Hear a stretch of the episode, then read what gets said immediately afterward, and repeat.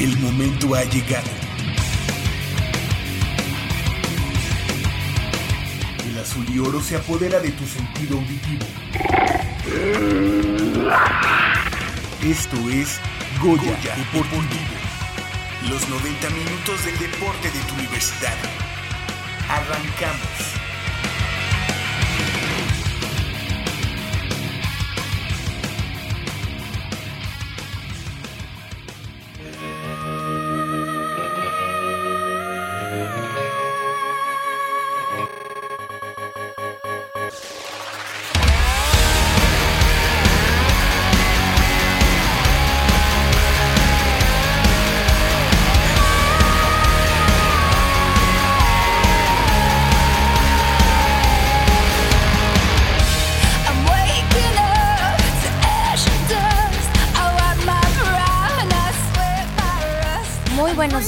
Tengan todos ustedes y bienvenidos a una emisión más de Goya Deportivo, este correspondiente al sábado 23 de julio del 2016.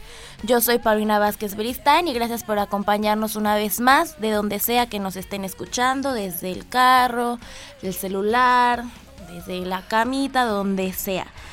Em, en los controles técnicos nos acompaña Crescencio Suárez como cada semana, así como Francisco Mejía y Rafael Alvarado en la preproducción y por supuesto el productor Armando Islas Valderas.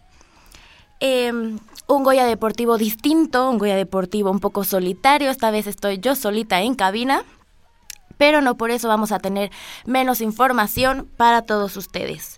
No olviden seguirnos en nuestras redes sociales, Facebook Diagonal Goya Deportivo y en Twitter arroba Goya Deportivo. Ahí nos pueden dejar sus comentarios, nos pueden dejar su opinión acerca eh, de nuestro equipo, los Pumas, que ya empezaron la Liga MX después de todos estos cambios que sufrieron en la directiva, que si los jugadores se iban, si llegaban. Entonces nos pueden dejar sus comentarios acerca de qué opinan al respecto del Club Universidad. Y bueno, habiendo dicho esto, vamos a empezar con nuestra información. Como los últimos dos sábados vamos a estar recordando lo mejor del deporte universitario durante el semestre.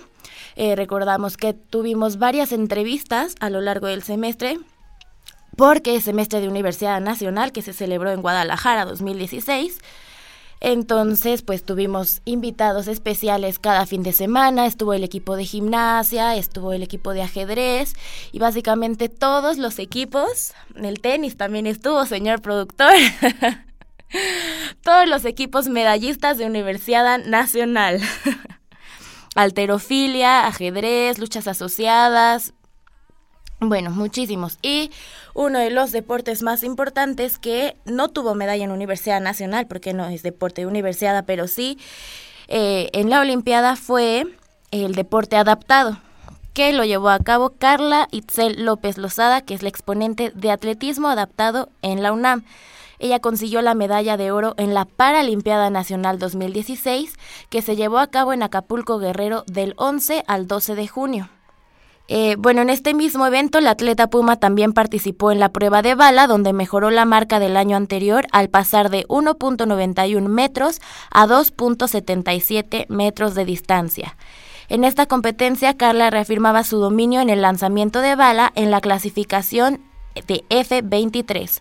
Cuando estuvo con nosotros aquí eh, en cabina nos platicaba que eh, por, su, por su tipo de discapacidad, ella dejó de practicar eh, la jabalina un tiempo, entonces pues mejoró su técnica en bala y fue lo que le ayudó a conseguir esta medalla de oro. Que recordar que fue en 1974 cuando se creó el equipo representativo de silla de ruedas de la UNAM y pues sus objetivos principales son integrar a todos los estudiantes sin excepción a la vida deportiva, competitiva y representativa de la universidad. El deporte adaptado se practica con base en una clasificación deportiva según la discapacidad que presenta cada atleta y de acuerdo a cada deporte. Además, se utilizan distintos implementos como silla de ruedas o bancos. La finalidad de las disciplinas es la misma, lo que cambia es la adaptación de algunas reglas de acuerdo a las limitaciones de los deportistas. En la UNAM hay atletismo, baloncesto, natación y tenis de cancha.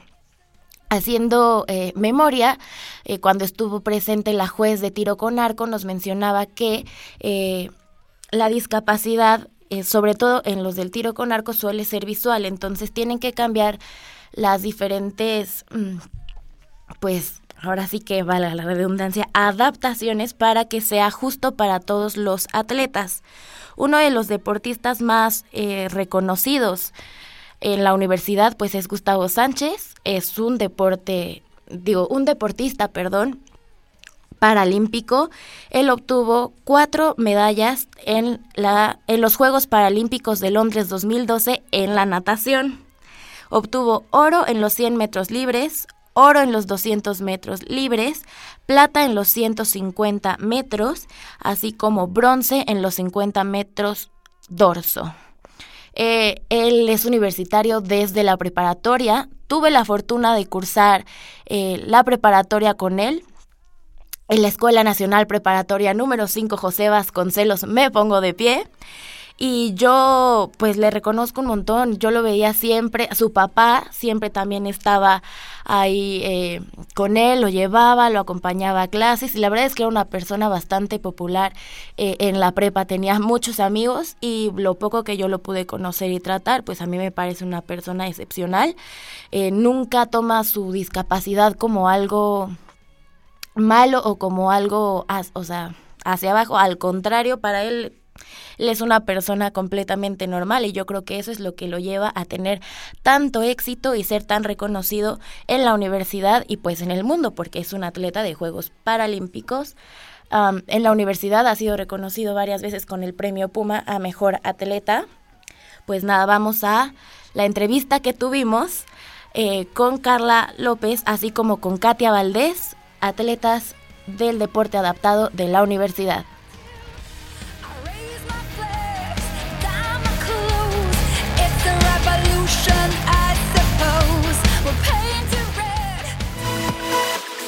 Cuando en Goya Deportivo se ponen curiosos, los expertos contestan.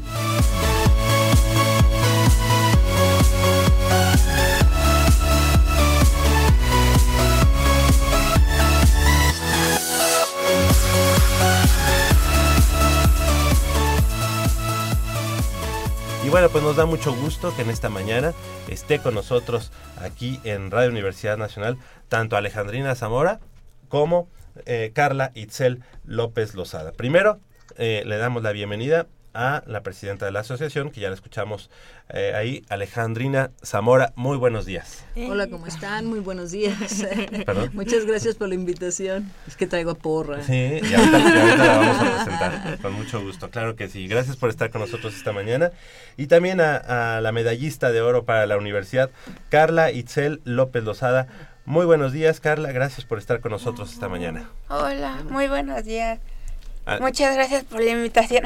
Al contrario, qué bueno que, pudiste eh, estar con nosotros y acompañarnos en esta, en esta mañana aquí en Goya Deportivo. Y también está con nosotros Katia Valdés, quien es parte del equipo de la Universidad Nacional en Deporte Adaptado, este, pero en tiro con arco. Muy buenos días, ¿cómo estás, Katia? Hola, muy buenos días, gracias por la invitación, es un placer estar con ustedes. Tú sumándote al equipo de, la universidad, ¿verdad? Sí, recién. Perfecto, pues bienvenida, bienvenida y aquí estamos, eh, pues obviamente para platicar de todos los logros que se tienen en la universidad y el deporte adaptado. Y también a, eh, ¿qué? Eh, a Naye, Nayeli, ok, Nayeli, le, hablan por allá Pues eh, antes que nada, felicidades. ¿En qué consistió esta competencia allá en, la Paralimpiada de, mm, de, Acapulco? ¿Y cómo fue? ¿Cómo fue la, la, la competencia? ¿Cómo, ¿A quién se tuvieron que enfrentar? Para que se llevara la consecución de esta medalla de, oro para Carla? Pues mira, siempre una competencia es este motivo de, preparación, de estrés, y sobre todo que fue en Acapulco Guerrero y estábamos hablando de un clima totalmente diferente y, y estuvo bastante fuerte el clima, como que no, no nos favorecía. Sin embargo, bueno, pues nuestras expectativas en el caso de Carla, pues es, está en, desarrollo, es un proceso, aún está este, en una etapa joven y, y pues se cumplieron. Sus expectativas era seguir manteniendo su, su, su marca y poder ir superando sus técnicas para este, ir en camino a una clasificación internacional. Así es. Pues eh, mejoró eh, la, lo hecho el, año pasado, eh, la Paralimpiada de 2015, en donde ganó la medalla de plata y ahora, en lanzando la jabalina 5.57 metros, ganó el oro. En ese sentido, Carla, ¿cuál fue la, la preparación diferente o qué tuviste que hacer para que en este año en vez de plata, cambiaras eh, a, oro para la Universidad Nacional? Pues todo este año nos centramos mucho en mejorar la técnica, porque antes lanzaba así como Dios me daba a entender, o como yo lograba comprender, pero ahora estuvo Alejandrino para regañarme y ayudarme a Para orientarte, mejor sí. que, por ahí se le salía algún gritillo, bueno, pues ¿verdad? En la intensidad. De... Ok, y fue el lanzamiento de jabalina, esa es tu especialidad. Pues este año sí. Porque también estabas en bala, ¿o no? Sigo en bala, pero el año pasado mi fuerte era bala. Y como que cambiaron las cosas y ahora mi fuerte es jabalina. ¿Participaste, participaste en ambas? Sí. Ok. Yo quiero saber eh, este cambio de, bueno, me llama la atención. El año pasado eh, mi fuerte era este y ahora es este. ¿Qué tiene que ver eh, en el entrenamiento, en la técnica? ¿Cómo es que cambia tu fuerte de un año para otro? Pues es que la bala es muy pesada para mi costa. Entonces, también como me enfermé un, un tiempo, como la jabalina no es tan pesada, es como más fácil entrenarlo para mí. Y de un año a otro, pues, no sé, ni yo sé qué cambió. ¿Y cómo te enfrentas a los cambios climáticos? Mencionaba Alejandrina que el calor estuvo bastante fuerte. Entonces, como atleta, ¿cómo enfrentas este cambio climático? Pues fuerte, el calor a cualquiera le afecta. Pues como el calor sí estuvo muy intenso, a mí no me gusta el calor. Y aún más con mi discapacidad, yo no, no sudo, lo casi como cualquier otra persona. Entonces hay un momento en el que me empieza a doler muchísimo la cabeza o me empiezo a marear y me desmayo. Por eso prefiero más como los climas fríos o templaditos. O, sea que este, este factor para ti era un contra, digamos. Sí. A final de cuentas. y yo, yo quisiera saber, eh, un día normal, un día común para tu entrenamiento, ¿cómo es un día para Carla? ¿Cómo, se presenta el día del entrenamiento? ¿Cuáles son las actividades? ¿Cómo inicias, cómo terminas un entrenamiento? Para mí es muy importante porque eh, cuando escuchamos la palabra entrenamiento creemos que es algo muy sencillo, ¿no? Como decir, voy a ir a correr, doy cinco vueltas y ya me cansé y me paro, ¿no? No. ¿Cómo es un día para Carla? Pues muy intenso. ¿Empiezas a qué horas, acabas a qué horas y, y si nos lo puedes más o menos desmenuzar? Pues yo entreno los miércoles y sábados y los sábados es de 9 a 12. Siempre llego con sueño. Entonces mi entrenadora se encarga de quitármelo. Así aunque me oriento por buen camino ese día para poder activarme y así tener la fuerza explosiva que se necesita a la hora de lanzar. Oye, ¿y dónde vives, o más bien entrenas en Ciudad Universitaria? Sí. Ok, ¿y ¿Por dónde vives? ¿Vives en el norte, en el sur? Vivo en Iztapalapa. Ajá, ok. Pues no te queda tan lejos, digamos, ¿no? Pues digamos que no tanto. Uh Ok. ¿Y las condiciones para llegar son las óptimas? Nunca, en, en esta ciudad nunca serán las óptimas, pero, este, digamos, le sufren para, para llegar. Pues no, porque luego a veces no hay tanto tráfico y llegamos muy rápido, pero cuando hay tráfico sí es como Ahí estar esperando todo el ratate. Platícanos sobre esa, eso que te hace diferente, esa, lo que, lo que tú, lo que tú tienes. No sé. es que muchos me dicen que es porque no me tomo las cosas en serio y no soy muy seria. Y yo digo que sí, pero nadie me cree. Es una medalla de oro, quiere decir que sí te la has tomado bastante en serio, ¿no? Sí. Estoy yo quiero hacer, ah, le quiero hacer una pregunta, Alejandrina. Ella comenta que de cierta forma usted es su motivación para poder eh, seguir compitiendo y entrenando. ¿Qué tiene Alejandrina para poder inyectarle a los atletas esta, estas ganas de seguir adelante? Pues una actitud deportiva, porque yo he sido atleta y no he dejado de serlo. Y entonces, pues, eh, de alguna manera, eh, este, pues siempre les muestro el camino de la competencia y, y para que ellos estén decididos a, a, competir, pues solo hay que mostrarles esta, esta opción y si es por ahí, saben que para llegar, pues hay mucho trabajo detrás, en, todos los sentidos. Entonces ella y yo pues nos llevamos de a cuartos a la salida, pero adentro, pues la disciplina es eso, eso es el deporte. Y yo le tengo mucho respeto porque también he sido medallista y mi especialidad justamente fue como lanzadora de, de, de bala y de disco, en mi caso. Aunque hemos especializado mucho la jabalina, a lo mejor con ella me estoy realizando en una prueba que yo no hice, entonces este, es inconsciente, pero este, el trabajar con Carla para mí ha sido muchos retos, justamente por el tipo de discapacidad que ella tiene, justamente a, ella había que mantenerla en hielo, o sea, por ejemplo, ahora que estuvimos en Acapulco, su mamá, que es parte del equipo técnico, indispensable, había que estar consiguiendo hielo y, y trabajar estas partes. Entonces se vuelve un reto y una motivación, porque además si ella logra, pues yo puedo lograrlo y viceversa, ¿no? Entonces ella sabe que si ella puede, yo puedo y viceversa, si yo puedo, pues ella puede, porque a la fecha pues entrenamos juntas y este y hablamos el mismo idioma, sabemos lo que es estar paradas en un sector, sabemos este sentimiento y este compromiso, sabemos lo que es un banco, o sea, hablamos el mismo idioma y yo creo que eso es parte de lo que nos identifica. Este, yo veo que ella tiene un, una postura y tiene una mentalidad muy alegre, muy ganadora, muy con mucha disposición y sobre todo con mucha hambre de triunfo.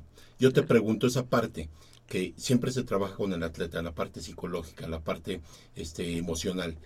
¿Te cuesta trabajo? Yo creo que no, ¿verdad? O, explícanos si la trabajas de alguna manera en especial. No, porque en particular, como dijo este, Carla, cuando ella llegó, dijo que no le gustaba el deporte.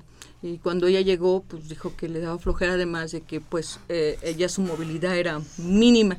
Entonces el primer reto para mí cuando llega un atleta a ciudad universitaria es primero que entre por sí mismo y segunda pues este le doy la oportunidad de mostrarle un espacio, las actividades y, y, pues es su opción regresar o no. Y la tercera es que la discapacidad esté en su cabeza.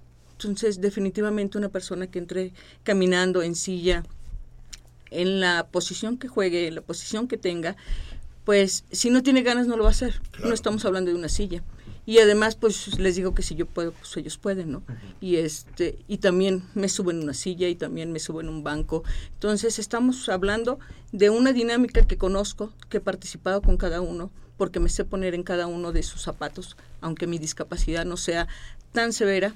Pero la verdad no existe discapacidad severa. Eso está en la cabeza. Entonces lo único que le dije a Carla yo recuerdo le dije bueno pues es tu opción de aquí en adelante, no me importa si te tardas una hora, pero si tú no entras por ti misma, pues no tiene caso.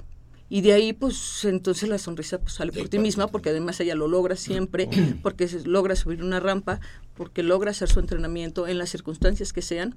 Y además, pues saben que el que no se puede, no, cuesta trabajo. Esa es parte de la mentalidad que tenemos, ¿no?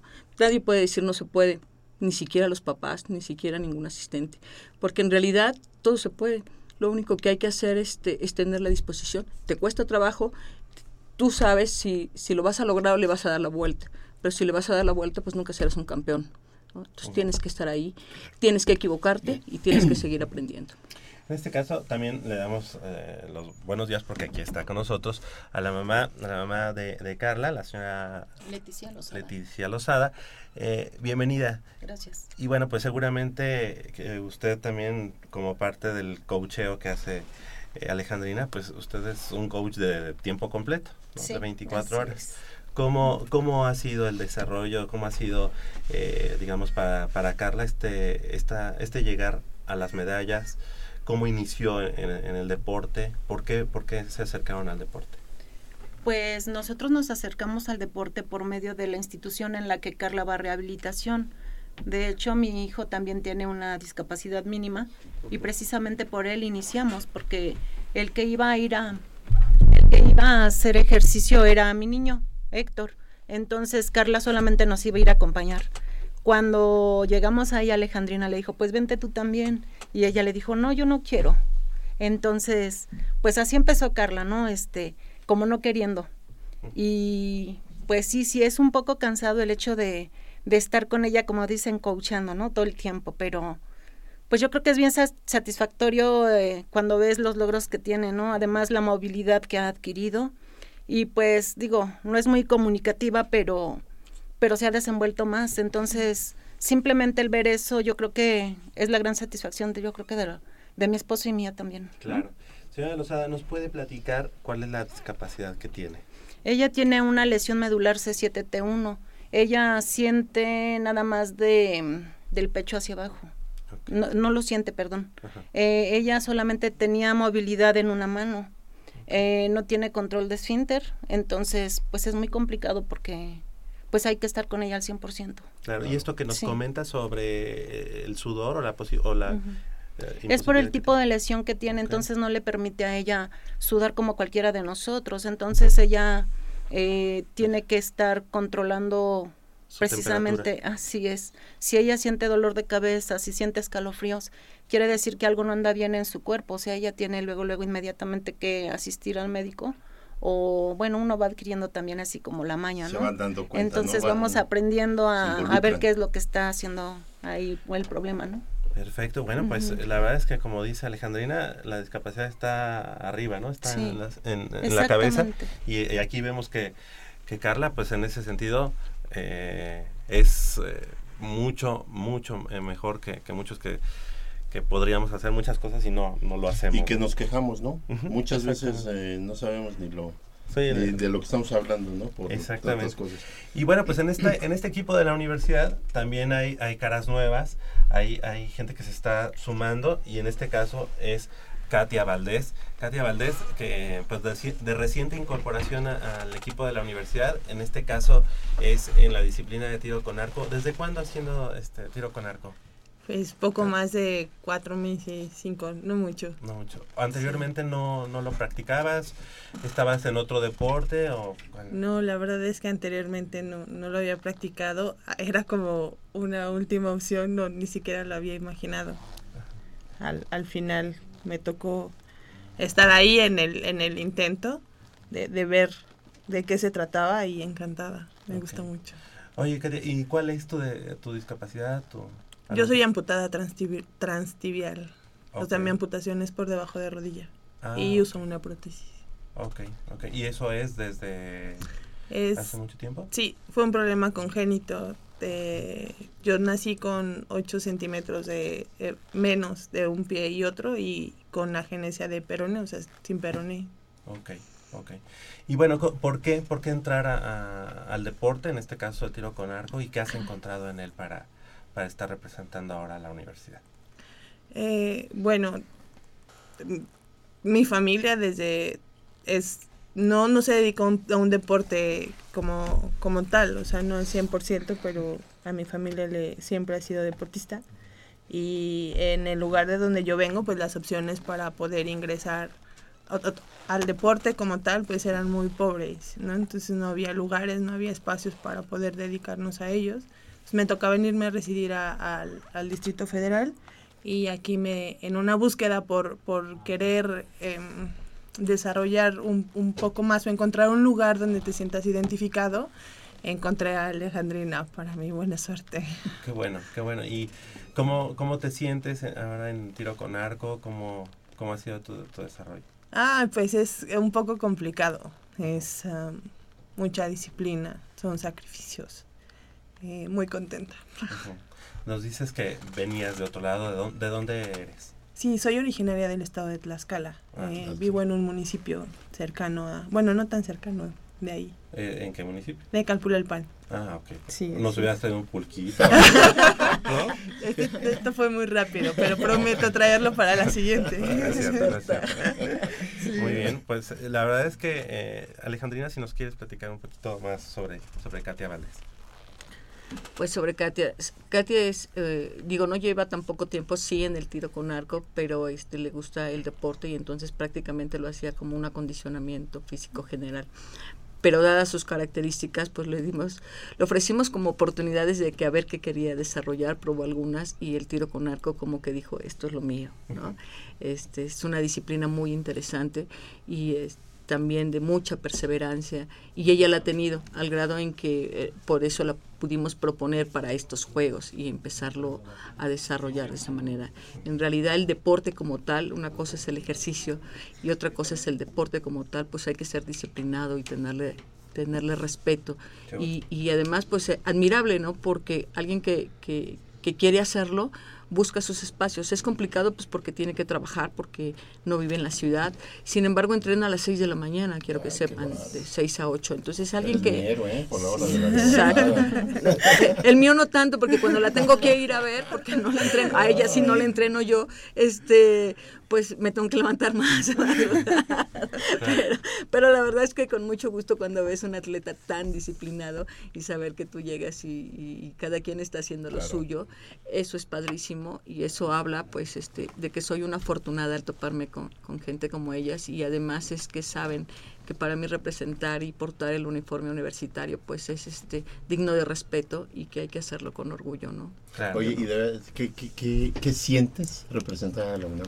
¿Qué se siente Ahorita acabo de recordar algo que me pasó hace un año, poquito más de un año que conocí a Alejandrina, no llegué, ella está los sábados este, con los chicos, eh, ayudándoles y demás, y yo vi que había como un bonche de, de tenía ahí los, los uniformes de la UNAM, y yo le dije, es que yo quiero tener uno de esos, ¿no? Y así volteó y se me quedó viendo y me dijo, gánatelo algún día. La verdad es que muy, muy emocionada, muy, muy padre pertenecer a, la universidad y poder portar el uniforme para mí va a ser un orgullo. Seguro, seguro, y para nosotros también tenerlas cada que, que, tengan una competencia o no necesariamente eso, porque eh, lo que ustedes hacen a diario pues ya merece como muchas medallitas, ¿no? Entonces, ya cuando, cuando es la consecución de, de, una en la Paralimpiada, en este caso, en el caso de Carla, pues creo que pues ya es solamente tenerla de manera física, pero bueno, las medallas las van ganando, creo que en el día a día. Así que, pues la, verdad es que les queremos agradecer que hayan estado esta mañana con nosotros. La próxima competencia de, de Carla será en los Juegos Nacionales Deportivos eh, sobre silla de ruedas 2016, que serán ¿A partir de mañana? A partir de mañana. 19 al 23 de junio. Sí, es al, jueves, del domingo al jueves, van a competir las dos. Ah, las dos compiten. Las dos compiten. Okay. Eh, ¿Y eh, dónde va a ser esto? En el Estado de México. Okay. Este, y, bueno, pues eh, la verdad quiero desearles mucho éxito. Las dos son unas campeonas. Para, para Carla va a ser todavía un, un, un, gran reto. Para ambas es un gran reto esta competencia, pues porque para Carla es, introducir, es la introducción a, un abierto. Esto que implica que este que el peso las cargas van a ser mayores no el implemento es un kilo más en la bala son 100 gramos más en la jabalina que aunque se oye muy ligero pues no por las características mismas del implemento y que gracias a, a la actitud de Carla hemos recuperado movilidad cosa que también por eso en eh, nuestra bala era nuestra primera opción por el tipo de movilidad que tenía pero dadas las circunstancias y su pasión por ello, bueno, pues hemos este, rebasado las expectativas, que creo que esa fue la transición al darse cuenta que, que, que, había recuperado mucha movilidad. Y en el caso de Katia, pues es su primer competencia y este entonces pues es nuestra novata del año. y este y yo espero que sí, de todas maneras es como el previo para saber seguir trabajando, vamos a tener los nacionales y van a ser en Ciudad Universitaria si no nos dicen lo contrario, este de tiro con arco que no se dan y, y, realmente para nosotros nos interesa mucho para que llegue a ser una seleccionada nacional de primera instancia y además que emane de la universidad, pues eso va a ser este mucho. Entonces, como verás, es mucho el compromiso. Estos juegos son, digamos, como un primer filtro para... Sí, porque son juegos de federación, es la Federación de Deportes sobre Silla de Ruedas y esto que implica, pues normalmente es nuestro filtro para llegar a, al Comité Paralímpico Mexicano, ¿no? Entonces es para hacer selección. Entonces, pues estamos en eso y es un gran compromiso que, que les concedo ya a ellos. Yo ya hice mi parte. Que haya mucho éxito, Katia. Eh, Gracias. felicidades y algo que quieras agregar esta mañana. Bueno, esta mañana es lo que yo podría decirle a toda la gente es que siempre estén en una constante lucha por ser mejores todos los días. Eh, para nosotros no es eh, tan sencillo, pero sabemos que podemos hacerlo y, y creo que para ustedes es más fácil sí, eh, creo que son como unas maestras de vida, ¿no? muchas veces. Muchas gracias. En el caso, en el caso de Carla, felicidades por esa medalla de oro. Eh, la verdad es que nos llena de orgullo a toda la comunidad universitaria. Y también algo que, que tú desees agregar, Carla. Pues que todo comienzo para poder lograr un sueño es imaginarlo. Y así ya al imaginarlo, ya estás en un inicio para poder lograrlo. Exacto. Muy, muy bien, la verdad es que sí, dicen que siempre hay que visualizarte ahí para poder lograr las cosas y, Sí. y claro que lo vamos a tener nosotros también en cuenta como un, como un ejemplo de vida, tanto de en el caso de Katia y en tu caso, Carla. Muchas gracias por haber estado esta mañana con nosotros. Señora Lozada, eh, felicidades, felicidades Gracias. porque tiene una medallista, gracias por tenerla eh, con los colores azul y oro de la Universidad Nacional y bueno, pues son un orgullo para, para todos nosotros. Muchas gracias. Gracias. Son las y bueno, obviamente Alejandrina, es que ya habíamos empezado con, el- con el cierre. Alejandrina Zamora, muchas gracias. El trabajo que se está haciendo ahí en Deporte Adaptado de la universidad, pues está dando frutos año con año y bueno, pues algo que desees agregar. Nada, agradecer y que, sigan, apoyándonos, haciendo difusión y también sea parte de lo que sigan integrando, que generalmente nos dejan eh, en otros medios, así como, como el relleno, ¿no? Y en cambio aquí siempre hemos tenido las puertas abiertas y espero seguirlas teniendo. Vengan, es por aquí. Con cuidado para no despertarla. Pero si ya son las ocho. Shh. A las tres arrancan, muchachos. Rífate, Pedrito. Con esta tiene que caer.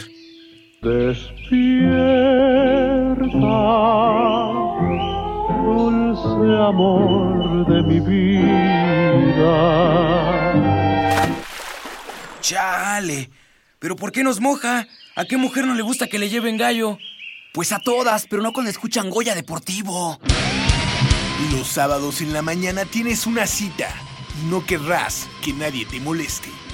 El cuadrante ensordece con el rugido del felino.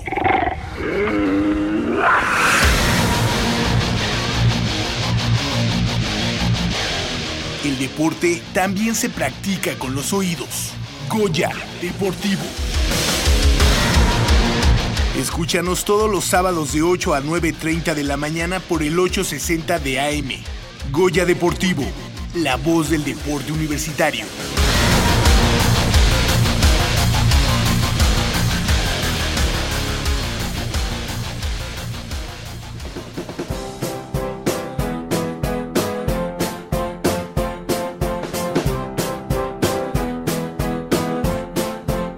Porque a todos nos pasa, pero nadie cuenta, las novelas del deporte.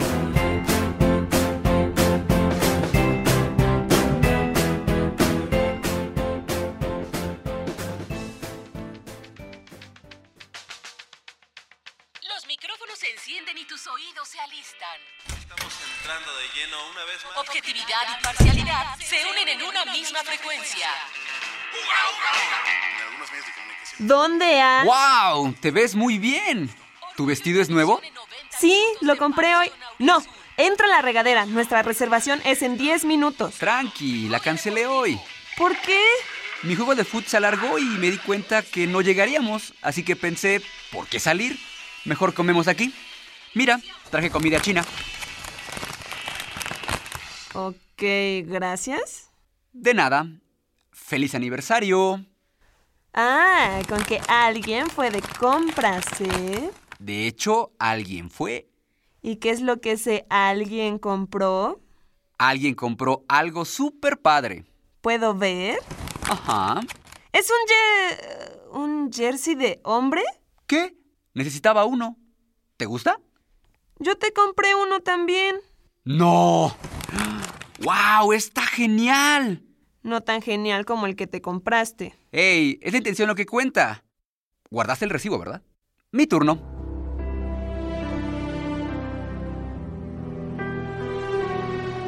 Lucía Flores, ¿te casarías conmigo? ¿Qué? Me di cuenta que no tuve tiempo de comprarte algo, así que pensé que el mejor regalo sería yo.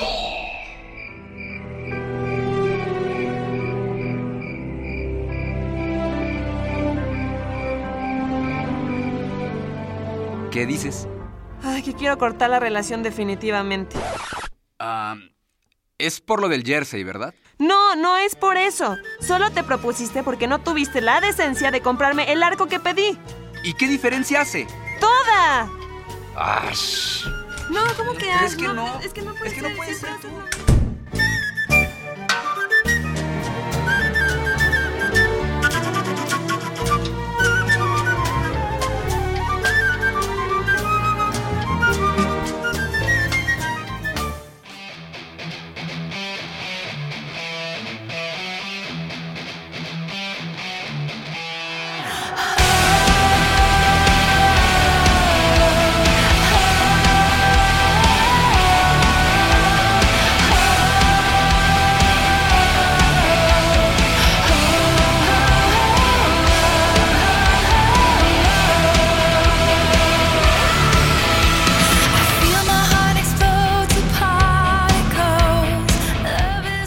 Estamos de regreso aquí en Goya Deportivo por el 860 de AM de Radio Universidad. He de confesar que es un programa bastante difícil, no es nada fácil estar aquí en cabina sola, la verdad extraño a todos mis compañeros, pero es el último programa de vacaciones. El próximo sábado, señor productor, pero usted está del otro lado de la cabina dando instrucciones. Extraño aquí a mi compañerita Michelle que estuvo conmigo los dos sábados pasados. pero bueno, eh, por eso mismo agradezco que estén acompañándome este sábado. No olviden seguir mandándome sus comentarios eh, por nuestras redes sociales, Facebook Goya Deportivo, así como Twitter arroba Goya Deportivo. Eh, después de este recuerdo de la entrevista que tuvimos con las chicas de Deporte Adaptado, pues si ustedes sufren de alguna discapacidad o conocen a alguien que sea eh, miembro de la comunidad universitaria y quiera practicar algún deporte, no olvide acercarse a la presidenta del deporte adaptado en la UNAM, que es a la Alejandrina, estuvo con nosotras en cabina, una persona súper comprometida. Y yo creo que es una de las personas que pueden inspirar a cualquier otra persona que quiera practicar un deporte. Ya con esto vamos a pasar al siguiente recuerdo del día, que es el pentatlón moderno. Y bueno, antes de entrar de lleno a lo que fue la entrevista que tuvimos con las chicas de pentatlón moderno, pues hay que empezar explicando qué es este deporte para los que estén un poco perdidos como yo. El pentatlón moderno es el deporte de los reyes por excelencia y se creó hace 100 años para los Juegos Olímpicos. La Asociación de Pentatlón Moderno de la UNAM está afiliada a la Federación Mexicana de Pentatlón Moderno y al Comité Olímpico Mexicano.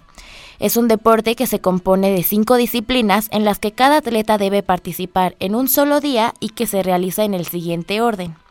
Primero, esgrima. Esta se realiza con espada por medio de asaltos, donde el objetivo es lograr tocar al contrincante con la espada en un periodo máximo de un minuto. Posteriormente se van a natación, es una prueba de velocidad de 200 metros libres y puede ser en alberca de 25, 50 o 100 metros. Después sigue la equitación, prueba de salto a caballo en una pista de 450 metros con 12 obstáculos para 15 saltos.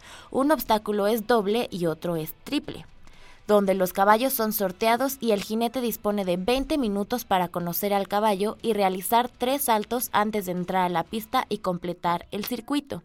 Y finalmente, el tiro carrera es la prueba que se lleva a cabo en un circuito de 1400 metros en todo terreno. Este se puede realizar en arena o en pasto, en asfalto o en tartán. La salida se realiza en handicap, es decir, se da por la cantidad de puntos de pentatón, pentatlón que se acumularon, perdón, en las pruebas anteriores, saliendo del competidor que va en primer lugar con un tiempo de 0 segundos y así consecutivamente de acuerdo a la diferencia que hay en puntos. Parece ser que esta última prueba es la más complicada de todas y es donde se aprovecha la ventaja adquirida en las pruebas anteriores. Ya sabiendo un poquito más sobre el pentatlón moderno, pues podemos hablar de las representantes de la universidad, Ingrid Romero y Melis Melissa Mireles, que lograron la medalla de plata en el Campeonato Nacional de Relevos 2016, que se llevó a cabo en Cuautitlán Izcalli, Estado de México, del 1 al 3 de abril. Ambas compitieron en la categoría juvenil B femenil, que son los de 15 y 16 años de edad, y así y ahí se hicieron de la medalla argenta con un total de 1.257 puntos, solo detrás del dueto representativo del Estado de México, quienes registraron una suma de 1.290 unidades. Esta pareja oro azul logró esa cantidad de puntos gracias a su registro de 271 en esgrima, 296 en natación, 300 en equitación y 390 en la prueba combinada carrera y tiro, una suma muy merecida que les valió para conseguir este segundo lugar dentro del podio. En la misma categoría juvenil B, Femenil también compitió otra pareja de la Asociación de la UNAM, esta conformada por Diana Rincón y Natalie Romero, quienes alcanzaron la cuarta posición con un total de 993 puntos. Y también en la rama varonil, la UNAM compitió con el dueto conformado por Miguel Rincón y Rodrigo Galván en la categoría juvenil A, 17 y 18 años de edad. Estos pentatletas quedaron en séptimo lugar de la clasificación general en su competencia pues es eh, precisamente Melissa. Melissa Mireles, la máxima representante de la universidad, y con esto nos vamos a la entrevista que tuvimos hace unos meses aquí en Goya Deportivo y regresamos.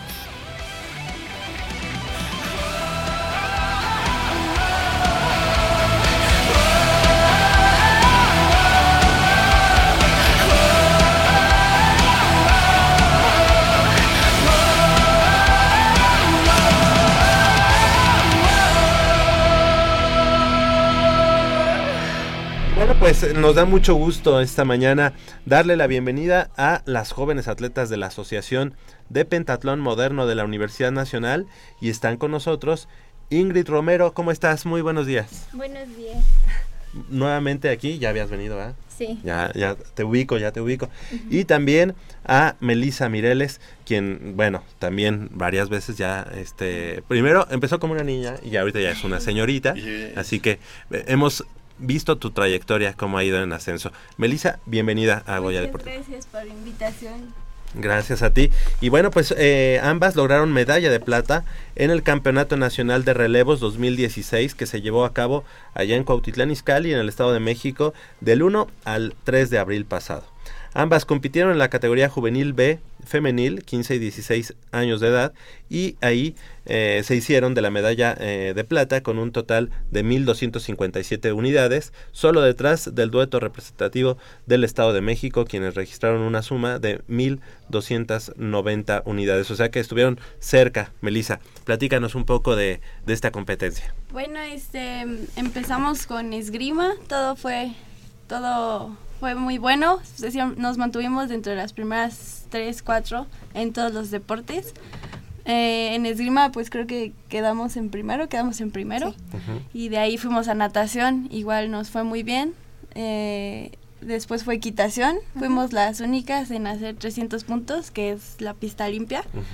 Y después este siguió la prueba combinada, que ahí fue donde nos pusimos un poco nerviosas en tiro, salimos de uno pero en el tiro nos tardamos un poco y fue cuando nos pasaron, pero aún así nos mantuvimos atrás y como dice, eh, llegamos, bueno, estuvimos muy cerca de la medalla de oro. Seguro. Eh, Ingrid, ¿en qué, ¿en qué es donde ustedes se sienten más, eh, más fuertes y en donde a lo mejor necesitan trabajar más en conjunto o trabajar este, individualmente para mejorar? Este, yo creo que en lo que nos sentimos muy fuertes es en equitación, porque todas las niñas montan, pero yo creo que nosotras somos las mejores. Eh, yo creo que tenemos que trabajar en, bueno, en lo personal, en tiro y en carrera, pero pues, vamos a darle todo para conseguir esa medalla de oro además están en ese en ese camino y además tan acostumbradas a estar en los primeros lugares. Melissa, Melissa Mireles, em, esta competencia, eh, digamos en el ranking, digamos eh, que hay nacional, este, ¿dónde se ubica? ¿Es, es una prueba, es, un, eh, es una competencia importante? Sí, es una, fue una competencia nacional, somos segundo lugar nacional y este y bueno, esto es para la Olimpiada.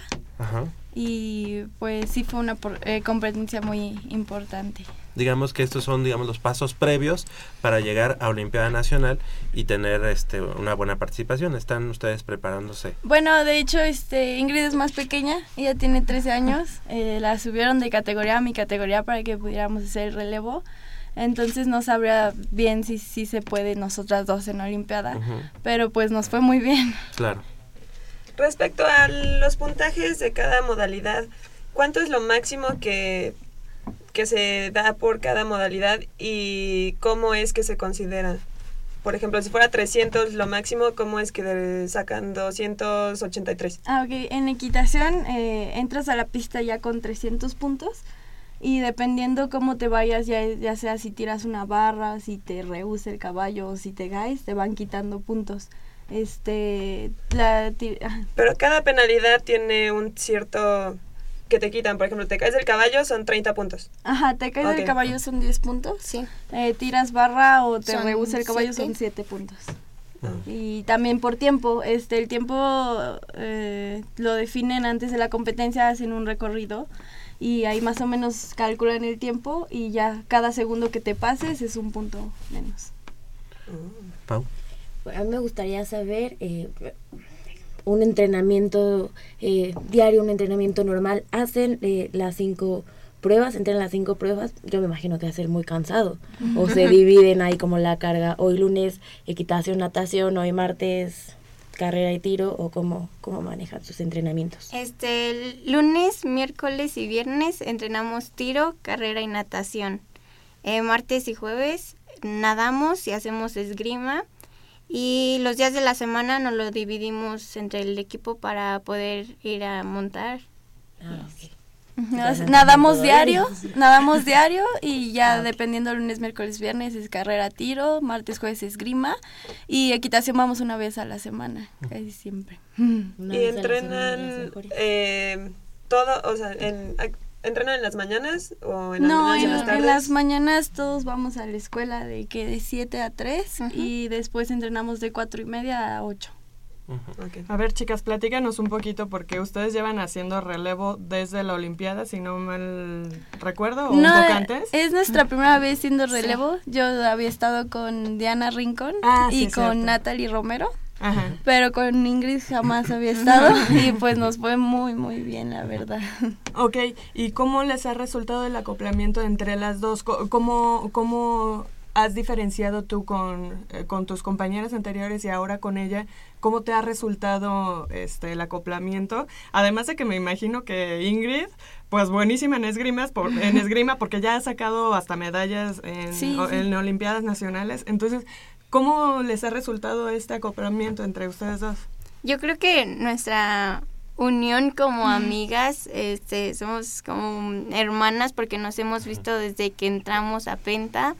Este, nuestra amistad yo creo que nos ha hecho mm, Se ha visto traducido. Ajá, este, echarle más ganas por ella sí, o así. Y sí, no sé si alguien, a ella se, no sé, se traba en, en esgrima, en algo, nos apoyamos entre las dos. Entonces yo creo que ha sido muy buena, muy bueno, muy buen relevo, ¿no? Para mí que soy neófito en esto, este, ¿me podrían explicar así el ABC cuáles son lo, esas cinco este, pruebas? Estiro, bueno, y más bien en el orden que es. Bueno, empezamos con esgrima, Ajá. después es natación, equitación y la prueba combinada que sería tiro y carrera. Ok. O sea, digamos que la parte más alta, que es la, que, la más demandante, tendría que ser la natación. O no Eh, necesariamente. Eh, como en todas tendrías que mantenerte dentro de los cinco, pero yo creo que la más demandante es la prueba combinada. Ahí se define carrera, todo. Ajá. Sí, porque en todos los demás nos van acomodando de acuerdo al otro deporte. Y en la prueba combinada ya es quien llegue, o sea, quien llegue primero a la meta es el que ganó, segundos y así. Y conforme vayas teniendo la acumulación de puntos, es como va saliendo en la última prueba. Sí, sí, Entonces, ajá, y creo Ah. que sí es ventajoso salir antes, ¿no? Sí. Que los demás, porque o te van estorbando o cosas así, y tú ya vas ahí Ah. como que ya dándole. Además, el tiro, bueno, a mí, yo que lo he visto, eh, pues eh, ahí sí, yo- a mí me han sorprendido ellas, porque de repente, o sea, no es fácil controlar toda la agitación que llevas de la carrera, llegar a la mesa, Y agarrar tener una la pistola. como para... Exactamente, Claro. llegarla y atinarle al mero ¿En centro, tiro pues. cuántos, son- cuántos tiros son y, y carrera en qué consiste? Este, bueno, carreras corremos 3200 y lo dividimos en 4800. Entre cada 800 tenemos que hacer 5 disparos. Eh, tenemos que hacer 5 disparos en menos de 50 segundos. Si no hacemos los 5 disparos, nos tenemos que dar hasta los 50 segundos y pues eso nos afecta Claro, para el el tiempo. puntaje. Pero, ajá, por eso si tiran 5 de 5, en que en 12 segundos, pues nos ayuda y nos vamos. Entonces, Son 800 tiro, 800 tiro. no, primero salimos y tiramos 5, 800, tiro 800, tiro 800, tiro 800.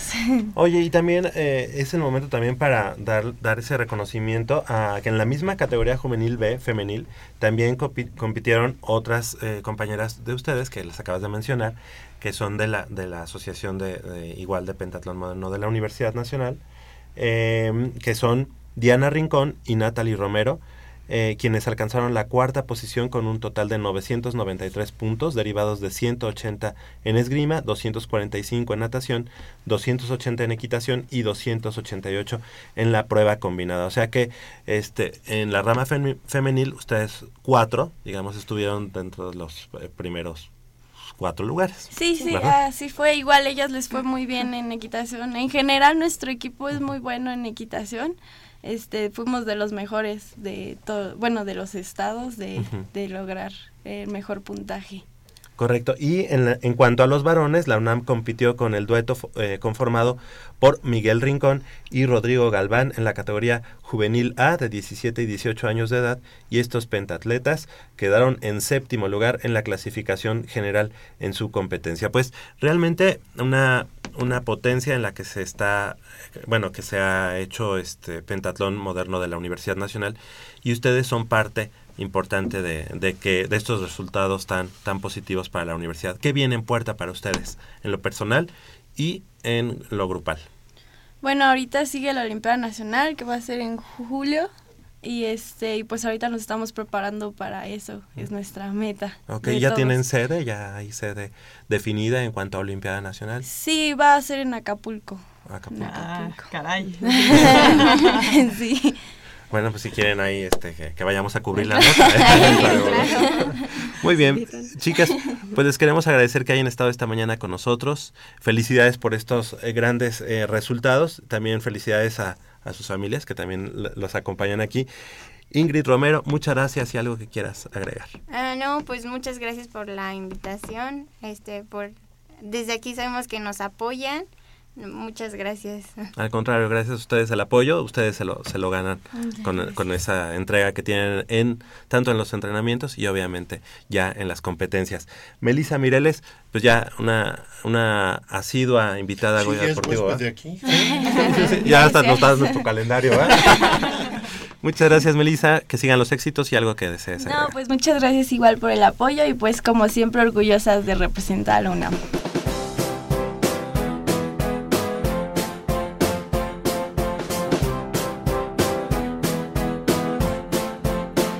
A todos nos pasa, pero nadie cuenta, las novelas del deporte.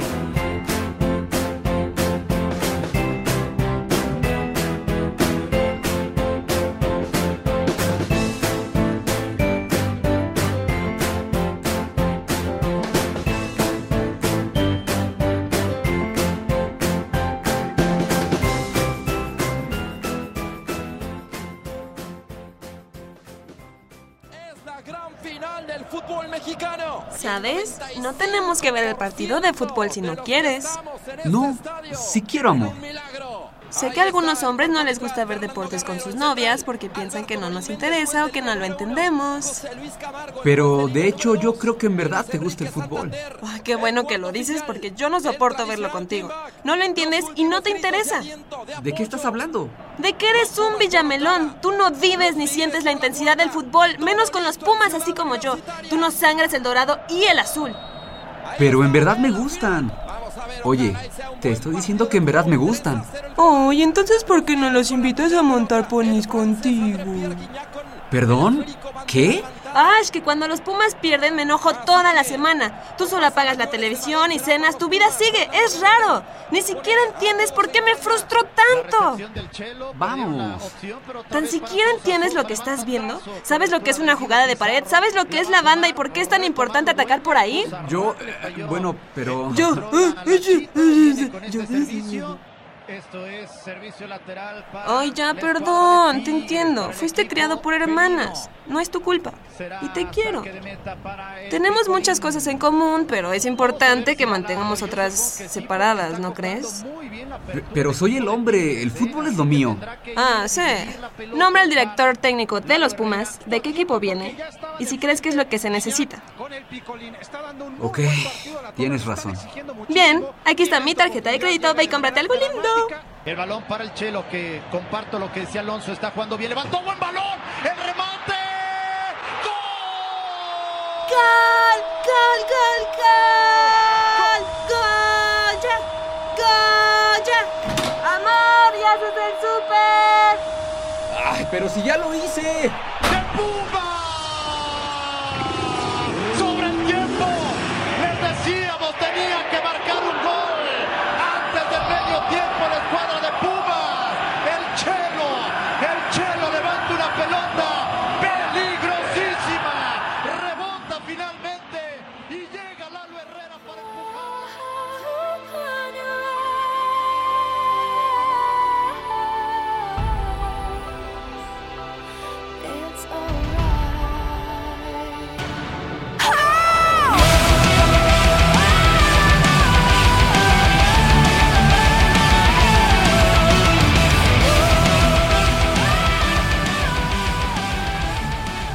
De regreso aquí en Goya Deportivo.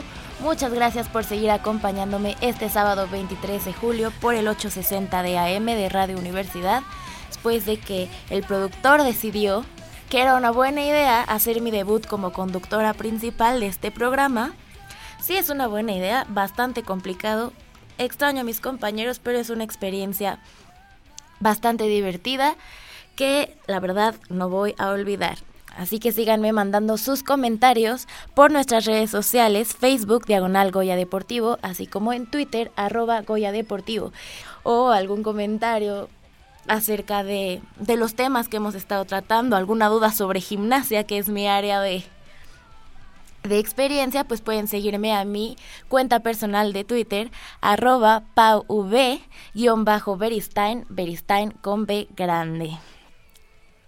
Y bueno, ahora vamos a hablar sobre el boliche, deporte eh, que le ha dado a la Universidad Nacional varias, si no es que bastantes medallas durante Olimpiadas Nacionales. Eh, esta vez fue turno de Héctor Piña Rodríguez, integrante de la Asociación de Boliche de la UNAM, quien contribuyó a que la selección mexicana juvenil de la especialidad terminara su participación en el Campeonato Internacional de Boliche que se celebró en Qatar del 16 al 20 de, febrero y eh, que obtuvieron 10 medallas de oro, 3 de plata y 11 de bronce. Eh, pues yo me imagino que allá en Qatar, por el Medio Oriente, em, pues la zona es bastante lujosa. Ahora que recordemos la entrevista con Héctor Piña, a ver si nos platicó algo acerca de su experiencia fuera eh, pues de la sala de boliche. Eh, este joven bolichista eh, fue el único representante universitario en el equipo mexicano y de las 10 medallas de oro, 3 de plata y 11 de bronce, él ganó una presea dorada, una argenta y una de bronce en distintas pruebas en las que compitió en el Qatar Bowling Center. Fue precisamente en la modalidad dobles donde Héctor eh, hizo pareja con Nicolás Bernal y eh, con Nicolás Bernal, perdón, parejas. Un errorcito de lectura, una disculpa. Es bastante difícil hacer un programa y conducirlo tú solita. Yo invito al productor a que venga a acompañarme a hablar del boliche, a ver si quiere. Dice que lo va a pensar. Bueno, el punto es que fue Héctor Piña quien hizo pareja con Nicolás Bernal, donde se llevaron el primer lugar tras conseguir 2.600 2.668 unidades, de las, de las cuales el representante Puma sumó 1.440, ya que tuvo un juego perfecto de 300 pinos en la cuarta línea. he de confesar que yo soy muy mala en el boliche, yo no me lo imagino aún como un deporte. Eh, las veces que he tenido la ocasión de ir, pues yo todavía tengo que poner esas banditas de niños para que no se me vaya este por el canal la, la pelota. Eh, como bolichista, la verdad, soy excelente gimnasta. Nunca se me ha dado ningún otro deporte. Pero eh, bueno, es importante mencionar que eh, el boliche dentro de la UNAM, pues obviamente no se practica dentro de la universidad, se hacen asociaciones eh, pues con la Federación del Boliche y se practica en el Bol Insurgentes en la calle de Hermes número 25, muy cerca del Teatro Insurgentes. Para quien quiera ir a practicar necesita un pago de ficha nacional a la federación, su acta de nacimiento y dos fotografías. A diferencia de todas las actividades que se llevan a cabo en Ciudad Universitaria, pues esta desgraciadamente no es gratis para los universitarios, debe haber un pago de ficha por la federación ya que no está dentro de las instalaciones de la universidad y además eh, pues hay muchísimas categorías, hay primer, primera fuerza, segunda y tercera fuerza, eh, categoría infantil, juvenil B, juvenil A, máster juvenil y seniors A, B y C. O sea, es todo muy serio dentro del boliche. Deberíamos de ir y tomarlo más en serio y no solamente como un hobby para poder aprender de pues de verdad que es el boliche, o sea, hay pelotas especiales, sus guantes para que no se resbalen este bolas, perdón, diferentes bolas, señor productor. Claramente no estoy empapada de sabiduría de lo que es el boliche, vamos aprendiendo.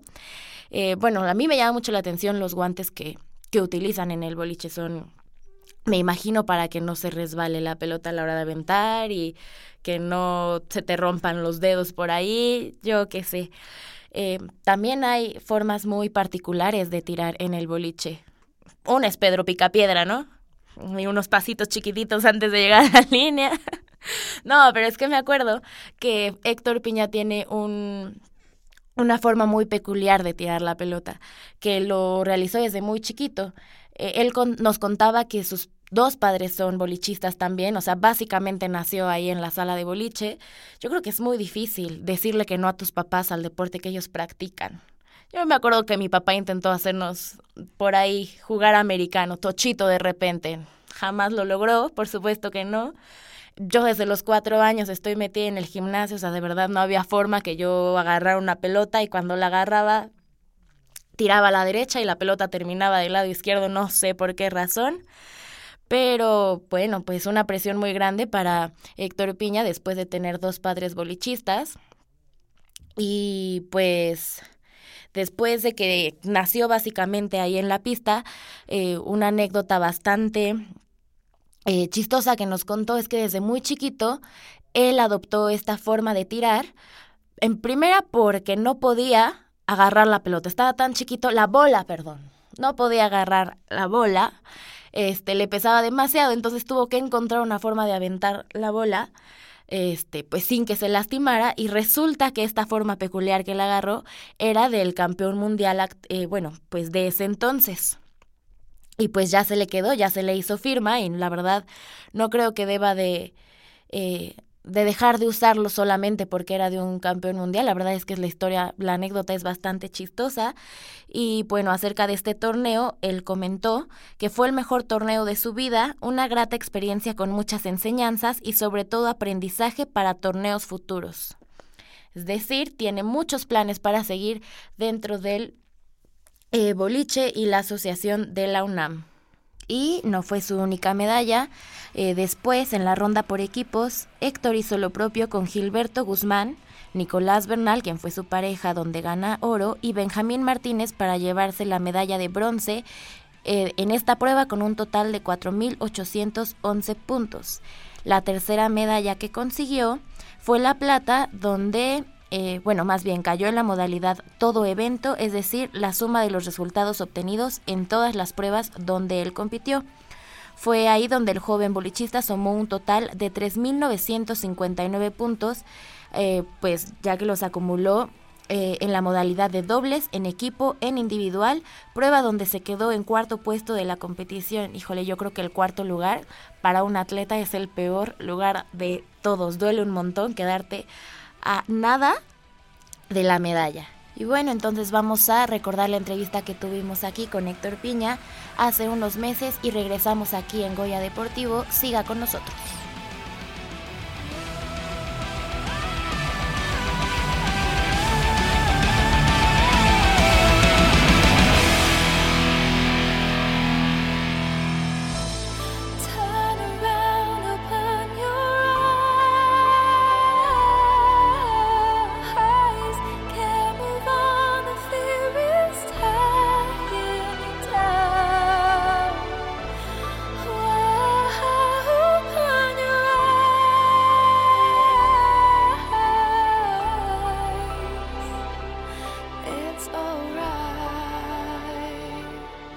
Héctor Piña Rodríguez, integrante de la Asociación de Boliche de la UNAM, contribuyó a que la selección mexicana juvenil de la especialidad culminara su participación en el Campeonato Internacional de Boliche allá en Qatar, realizado del 16 al 20 de febrero pasados, con 10 medallas de oro, 3 de plata y 11 de bronce.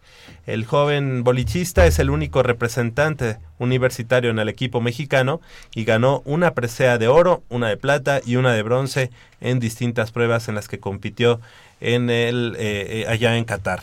Muy buenos días, Héctor, gracias por estar con nosotros Buenos esta mañana. días. Gracias por la invitación. Al contrario, oye, y bueno, pues platícanos un poco qué, qué fue esta experiencia de, de- de representar a la universidad, representar a México a estas alturas eh, en Qatar. No, pues es algo que realmente no acabo de olvidar. Ojalá tenga la oportunidad de representar otra vez a México en un alto nivel como este y las, los aprendizajes que obtuve, la experiencia tan grande de este torneo, es lo que se me queda más que otra cosa. Claro, oye, ¿y en qué modalidades fue que ganaste oro, plata y bronce? En individual, parejas y cuartetas en equipo. ¿Qué edad tienes, este, 15. Héctor? 15 años, ¿no? Pero espérense, espérense. Héctor viene ganando desde la desde Olimpiadas Nacionales, que me ha tocado estar ahí con él, desvelando de cabeza, salen así como que una de la mañana del boliche. Ah, sí. sí, de las competencias. Salen como a una de la mañana a veces. Sí. Entonces, este, vienes ganando desde Olimpiada Juvenil desde 2012, ¿no? Sí. Medalla 2012, 2013, que fue la primera que donde yo te vi. 2014, 2015. O sea, él ha Siempre. mantenido su constancia en ya sea todo evento, ya sea individual, ya sea parejas, cuartetas, siempre ¿Qué estabas haciendo a ahí. los 15 años, Javier? No, no, yo- Jugando a Nintendo. Jugando este, en televisión. Qué bárbaro. Como decíamos.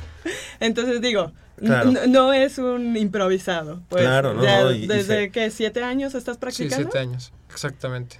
¿Y por qué, por qué surge el, el, gusto? El gusto por, por el Bueno, pues mis papás desde hace 25 años practican esto. Y de hecho mi mamá un día antes de que yo naciera estaba jugando boliche. Ah. Sí, yo nací el 6 de junio y ella el 4 Seguía, seguía jugando. Ganó la Copa Mundial. No, no, no, sí seguía jugando. ¿Es tu mamá quien nos acompaña? Sí, es ¿Y de ella. tu hermana? No, mi novia. Ah, ok. Este, pues, prese- bueno, nada más di sus nombres para también saber. Ah, es Eva Rodríguez, mi mamá, y Lisette Estañol. Ok, les agradecemos que hayan estado esta mañana con nosotros y que se hayan desmañanado contigo. Sí, con eso sí. Oye, pero además, si me lo permites, Héctor. Héctor tiene un estilo muy propio para lanzar los bolos. Sí. Muy, muy propio. Que si tú lo ves, dices, bueno, al menos yo, yo decía, pues, ¿a poco así lanzas esta? O sea, agarra el bolo y como que lo recargas un poco en el Sí, lo antebrazo, ¿no? completamente aquí. y Entonces, lo cuelgo. ajá, y, ajá, y lo gira un poco. Y ya de ahí, como, como, como si estuviera acariciando el bolo, no sé, Sí. consintiéndolo, lo suelta. Entonces es un estilo muy, muy propio que a- Sí, di- sí, sí. cre- solo a ti te lo he visto hacer. Sí, ya, ya se está volviendo muy famoso aquí en México y en el mundo, pues. El mejor del mundo tira como yo. Ah, bueno, ¿sí? yo tiro más o menos como él. No, no, no, no. Está bien, está bien esa mentalidad. El mejor del mundo tira como yo. Claro, Así se debe de no, pensar. no, no, no. Así se debe de pensar. No, es que yo cuando empecé, empecé tan pequeño que no aguantaba la bola. Entonces lo hice con dos manos. Claro. Y yo me enteré que existía ese señor hasta los 8, 9 años me dijeron, tú tiras igual que este. Y yo, ah, ok. Ya lo hiciste oficial. Ah. Sí, digamos, ya, ya más consciente. Sí, pues. sí, sí. Y lo empecé a practicar más. Oye, Héctor, platícanos, ¿y y qué estudias actualmente? La prepa, primer, Estás en la prepa. primer año, sí. Es, y, ¿Y por qué, por qué participar en la Asociación de Boliche de la UNAM? O, ¿O desde pues, cuándo? de- desde chiqui- desde los siete años, entré luego, luego, y ahí se me abrieron muchísimas puertas. Además de que en el boliche, la verdad, UNAM es de las mejores asociaciones en nivel nacional, este, me abrieron muchas puertas, me, me dejaron entrar muy fácil, y desde el 2011, 2012, que fui a la primera Olimpiada, me di cuenta que yo era de aquí, completamente. Me gustó todo. Y, la, y la- el- ir al abanderamiento, cantar, todo eso, me gustó mucho y... ¿Te sientes identificado? Completamente, sí. ¿Tienes en tus planes entrar a la, a la UNAM? Eh, bueno, eh, ¿A estudiar? a la universidad. Nope. Ujú. Actualmente, ¿qué, ¿dónde estás estudiando? En el IPIA. Ah, en el sur de la ciudad. Ajá, sur. O sea, tu aspiración es conseguir una beca fuera de México. O si es estudiar aquí en México. Sí, no, no, no. Ok. Sí quiero estudiar fuera de México. Correcto. Porque en Estados Unidos el boliche está muy, muy, Muy muy fuerte. No, y Oye. pues con ese currículum, pues fácil lo consigues, ¿no? Ojalá. sí, ojalá. Oye, ya, ya siendo parte de la selección nacional, eh, digamos, te, te ves en, eh, eh, o sea, ¿qué, qué viene? ¿Qué viene para ti, para la selección nacional? Pero eh, ya, digamos, estar en un mundial como en este tipo de, eh, en, en este campeonato internacional de boliche en Qatar, ¿ahora qué viene para ti?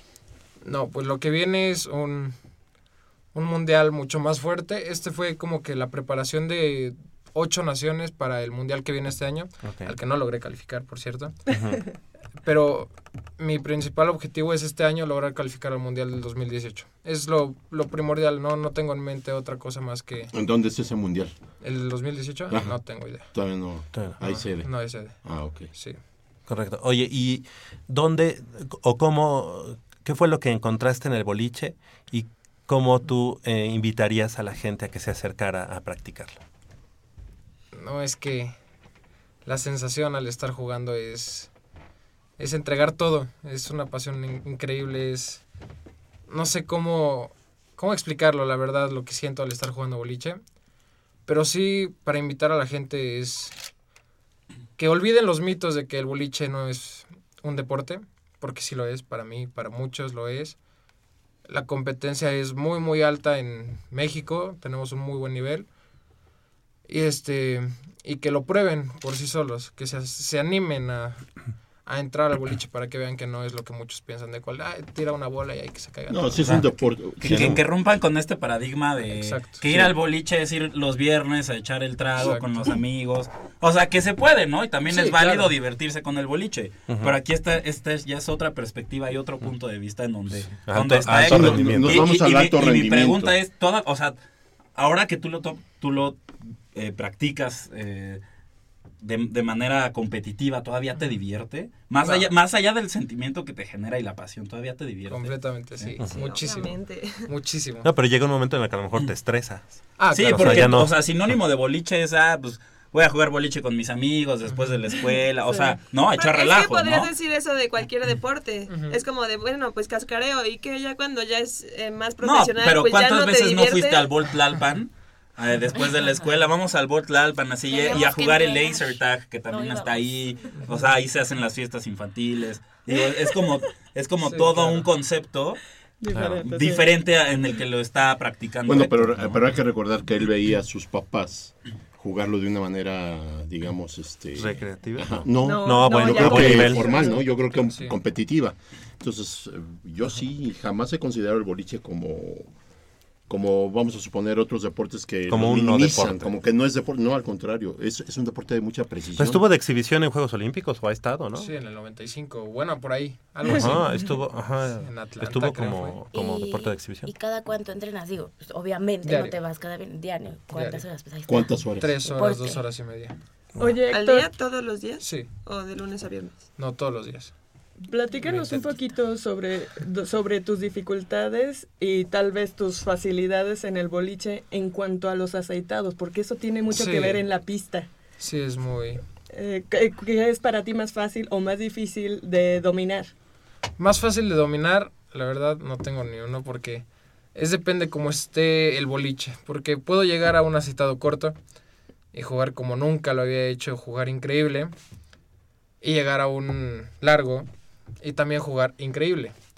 Hay veces que me caigo en uno, me caigo en el otro, es depende del boliche. Yo estoy preparado, la verdad, para los dos. Se me complica muchísimo más el largo, pero estoy preparado para los dos y dependo mucho de cómo esté el boliche. Y para nuestro auditorio, ¿podrías platicar un poquito cómo es el aceitado sobre la pista para, para que Ah, sepan? claro.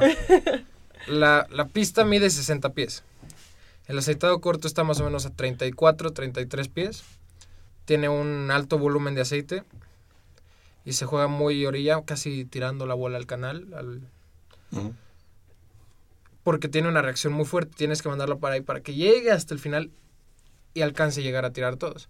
Y el largo está a 47 pies, máximo 45, entre 45 y 47 pies. El volumen es muy pequeño y a lo largo de las líneas se va moviendo. Tienes que ir ajustándote cada juego y esa es la dificultad. No puedes bajar mucho, tienes que quedarte muy, muy recto. Tu tiro tiene que ser muy directo. Muy centrado, Ah, digamos. exacto. O, Exacto. eh, este, en un torneo, obvio, quiero suponer que sí es así.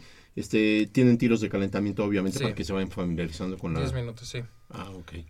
Sí, tenemos 10 minutos. Pues eh, Héctor, Héctor Piña eh, se llevó entonces la medalla de oro en dobles. No individual, ¿no? No, En en dobles. En dobles. En individual fue en todo evento. eh, en la suma de todos tus puntos. Sí, y ese fue plata. Plata, sí. Y en equipo, que son cuatro, cuatro, sí, jugadores. cuatro. Este fue donde te llevaste el, El bronce. bronce, sí. Ok, bueno, pues, pues enhorabuena. eh, la verdad Muchas es que es un, es un orgullo para la universidad contar con integrantes así en su equipo de boliche y obviamente para toda la universidad de que se esté hablando bien de los deportistas universitarios. Héctor Piña Rodríguez, que haya mucho éxito en, en lo, que, en lo que viene y pues obviamente aquí los micrófonos de Goya Deportivo siguen abiertos para ti, para que nos vuelvas a, a acompañar. La verdad es que, oye, 15 años, ¿cuánto mides además? 1.82. A ver. 1.81. 15 años, 1.82 y este yo dije, pues viene a hablar de básquetbol o algo así. para, que vuel- para que vuelvas a venir y que nos, y nos vuelvas a platicar sobre lo- los Claro. logros que, que vas este, cosechando. Sí, Pero- muchísimas gracias. Pero además no ha sido el único bolchista, ¿se dice? Eh, No ha sido el único. También eh, No, no. ha- hemos tenido personas como Merlina San Nicolás, que también ha ido a mundiales. Sí, Sara Pelayo. Alejandro Cruz, los hermanos Pulido, eh, Ah, Pelayo, perdón. Este, sí, hay Sí, varios que les muy buen mandamos un caluroso Y han estado aquí saludo. con sí, y han estado aquí. Entonces, qué orgullo para la Universidad Nacional Oye, Héctor, y nada para más, tu Gracias. familia. nada más una pregunta. Este, ¿Qué se siente representar a la universidad? ¿Qué sientes representar a- No, a es, Pumas? es guau. Desde, desde el principio del juego que cantamos un Goya, es, es, dices, de aquí soy, ¿no? Y peleas porque te gusta ganar para esta asociación, representarla y representarla bien, no, no solo, ay, soy de Pumas, y ay, cualquier cosa, no. Para mí es completamente diferente, como para muchos es, ¿no? A mí me, me encanta, los colores siempre me han gustado, siempre, siempre, siempre. y ¿Le vas a Pumas, portarlos, obviamente? obviamente. Qué mal, sí, qué este, siempre me ha encantado esto. Qué bueno. Perfecto. Muchas gracias a eh, Héctor Piña Rodríguez y bueno, también a tu, a tu familia, parte de tu familia que, que estuvieron aquí con nosotros. Eh, gracias por haber...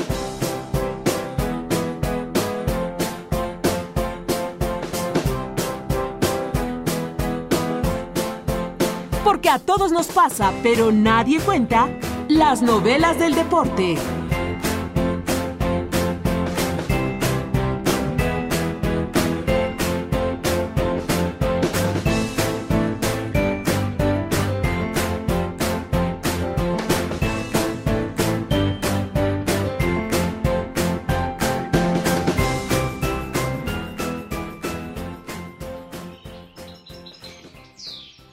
Mira lo que encontré. Esto es... ¿Sí? Es Ajá, ajá. ofensivo de una forma increíble. ¿Qué? No, no, no, no, no, no, no. Es algo lindo para leer en un bello jardín. Pero si es todo lo que está mal con la forma en la que las mujeres somos estereotipadas en los deportes. ¿Cómo elegir el mejor deporte para tu delicada niña? ¿Qué rayos? Es lo que a las mujeres les interesa de las revistas, ¿no? Esto, en verdad. Las pechugonas del deporte. Estrategia de marketing.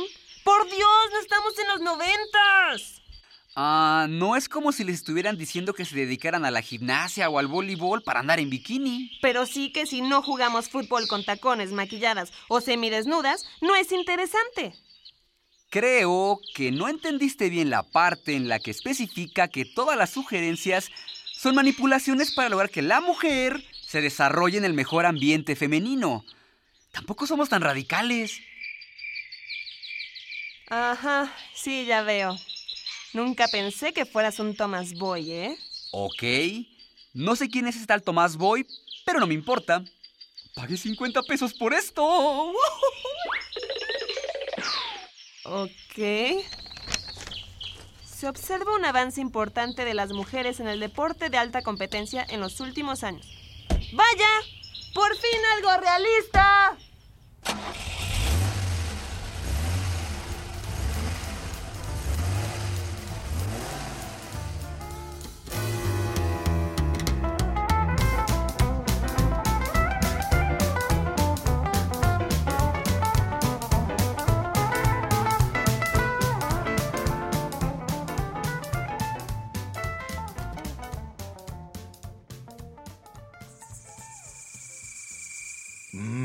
Está buenísima. Papá, ¿qué estás viendo? No, no, no, no es nada. Estoy viendo mi Facebook, mi amor. Pero ese no es tu face. Sí, ya sé, pero por favor no le vayas a decir a tu mamá. ¿Qué es lo que no me tiene que decir, eh? ¿Eh? ¿Otra vez? P- perdóname, por más que intento no puedo dejar de verla. La pasión por el deporte también causa adicción. www.deportes.unam.mx Noticias, videos, convocatorias, medicina del deporte y mucho más. www.deportes.unam.mx El deporte de la UNAM también está en la web. Goya Deportivo, la voz del deporte universitario.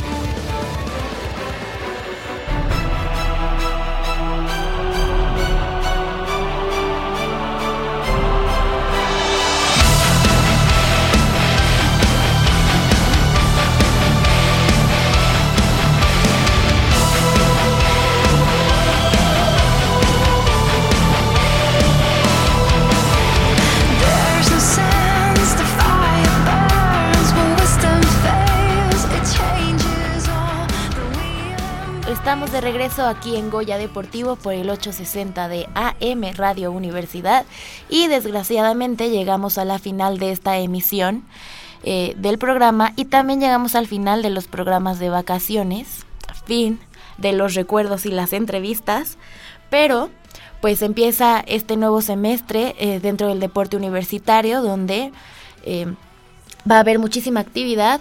Eh, vamos a estar hablando el próximo sábado, ya que esté todo mi equipo aquí conmigo, ayudándome a conducir este programa, además del productor que está del otro lado de cabina, dando indicaciones a esta pobre inexperta dentro de la conducción. Bueno, vamos a estar hablando de los Juegos Olímpicos, por supuesto, Río 2016, así como los Paralímpicos, por supuesto, Club Universidad, Pumas, donde vamos a tener eh, ya boletos, vamos a estar regalando boletos los próximos sábados. También inicia la actividad del fútbol americano. Y bueno, durante todo el semestre vamos a tener actividad de los diferentes deportes, varias ligas dentro del básquetbol, del voleibol y, si Dios quiere, un campeonato panamericano de gimnasia que se va a llevar a cabo en Lima, Perú, que ojalá pueda llegar yo este pues a Perú a final de semestre y regresemos aquí en Goya Deportivo con excelentes resultados para México y para la universidad. Y bueno, nos despedimos también del otro lado de cabina, Crescencio Suárez en la operación técnica, así como Francisco Mejía y Rafael Alvarado que nos apoyan en la preproducción de este programa. También, por supuesto, el señor productor Armando Islas Valderas que se negó a entrar a cabina este día conmigo. Dice que tengo que vivir la experiencia de conducir el programa sola al menos una vez durante mi estancia, perdón. Que recordar que es mi servicio social. No sé si va a estar aquí mucho tiempo. Ya me veo feo el señor productor. Claro que si él me invita, yo puedo formar parte del equipo de Goya Deportivo hasta que mm, sea muy grande. Pues muchas gracias por acompañarnos. No olviden estar con nosotros en punto de las 8 a.m. el próximo sábado. Goya Deportivo es una coproducción de la Dirección General del Deporte Universitario y de Radio UNAM. Excelente mañana. Nos vemos.